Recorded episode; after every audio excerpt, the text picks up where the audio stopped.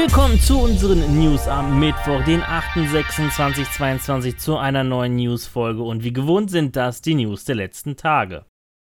Letzte Woche am Mittwoch berichtete ich schon von Euro Track Simulator 2 und was sich so gerade bei SCS Software in Entwicklung befindet. Schon im Easter Event waren in Bildern verschiedene Eier versteckt. Diese Ostereier beinhalten verschiedene Länderflaggen aus dem Balkan, was schon indirekt die Entwicklung eines Balkan Map Erweiterung ankündigte. Jetzt kündigte SCS Software offiziell die Westbalkan Erweiterung anhand eines Trailers und Blog-Eintrags an. Mit Albanien, Bosnien-Herzegowina, Kroatien, Kosovo, Montenegro, Nordmazedonien, Serbien und Slowenien. Jedoch wird von Griechenland, was auch einige Spieler vermuteten, nichts erwähnt, was vermuten lässt, dass es wohl eine separate Map-Erweiterung geben wird mit Griechenland. Die Entwicklung von Westbalkan begann mit der Planung und Forschung vor weit über einem Jahr. Die eigentliche Entwicklung der Map-Erweiterung, Prototyp, 3D-Modelle, Gebäude, Brücken und so weiter, begann erst circa vor einem Jahr, nachdem das Team die Entwicklung an Iberia abgeschlossen hat. Nach unseren Informationen befindet sich noch eine weitere Map-Erweiterung in der Entwicklung, beziehungsweise gerade am Anfang seiner Entwicklung. Nach Beendigung des Russland-DLC arbeitet nun dieses Team an der nächsten Erweiterung, die kommendes Jahr angekündigt werden soll und voraussichtlich 2024 2023 erscheinen wird. Die Westbalkan-Erweiterung soll voraussichtlich Anfang 2023 erscheinen.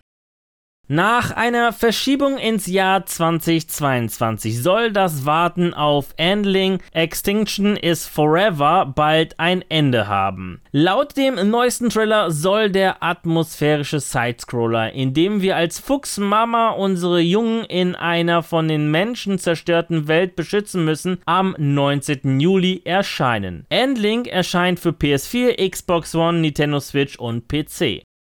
Dullenmike ist deutscher Meister 2022 in EA Sports FIFA 22. Beim VBL Grand Final an diesem Wochenende in Köln überzeugte Dylan mit einer hervorragenden Performance und sicherte sich am Sonntagabend die Meisterschale der Bevestor Virtual Bundesliga sowie ein Preisgeld in Höhe von 40.000 Euro. Zum Abschluss der insgesamt zehnten Saison des von DFL, ESL und EA Sports ausgerichteten Wettbewerbs setzt sich Dullen Mike Nürnberg im Finale mit dem Gesamtergebnis von 5 zu 0 gegen Umut Güldegin durch und entschied damit die Neuauflage des Finals 2021 für sich. Glückwunsch an dieser Stelle an Dylan Neuhausen alias Dullen Mike zum Gewinn des Titels.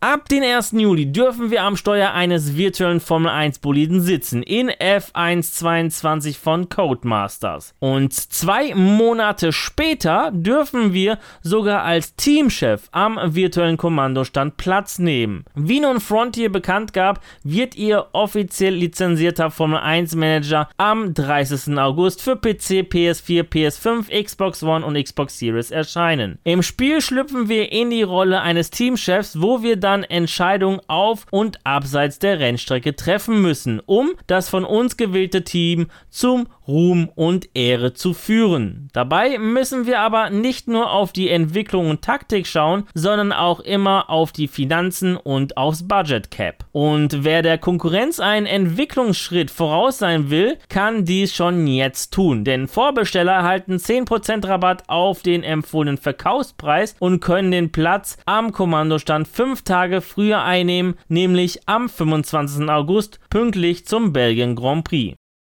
Wie Capcom ankündigt, wird es nächste Woche eine Showcase geben. Doch wer sich jetzt auf neue Spiele des japanischen Publishers freut, dem sei gesagt, Leider nein, leider gar nicht. Wie Capcom in ihrem Tweet andeutet, werden während der Show keine neuen Titel enthüllt. Das Capcom Showcase findet am Montag, den 13. Juni um 24 Uhr statt. Die EU hat sich auf eine einheitliche Ladebuchse geeinigt. Ab Mitte 2024 müssen alle Smartphones, Tablets, Kopfhörer, Laptops, Navis, Smartwatches und viele weitere Elektrogeräte auf USB-C setzen, solange die Geräte für den Anschluss groß genug sind. Insbesondere Apple könnte dies hart treffen. Setzt der Konzern bei seinen Produkten auf Lightning statt USB-C. Nach Einschätzung der EU-Kommission könnten durch Vereinheitlichung von Ladebuchsen und Ladekabel bis zu 1000 Tonnen Elektroschrott eingespart werden. Jetzt steht nur noch eine Zustimmung der EU-Länder aus, die jedoch nur noch als Formsache gilt.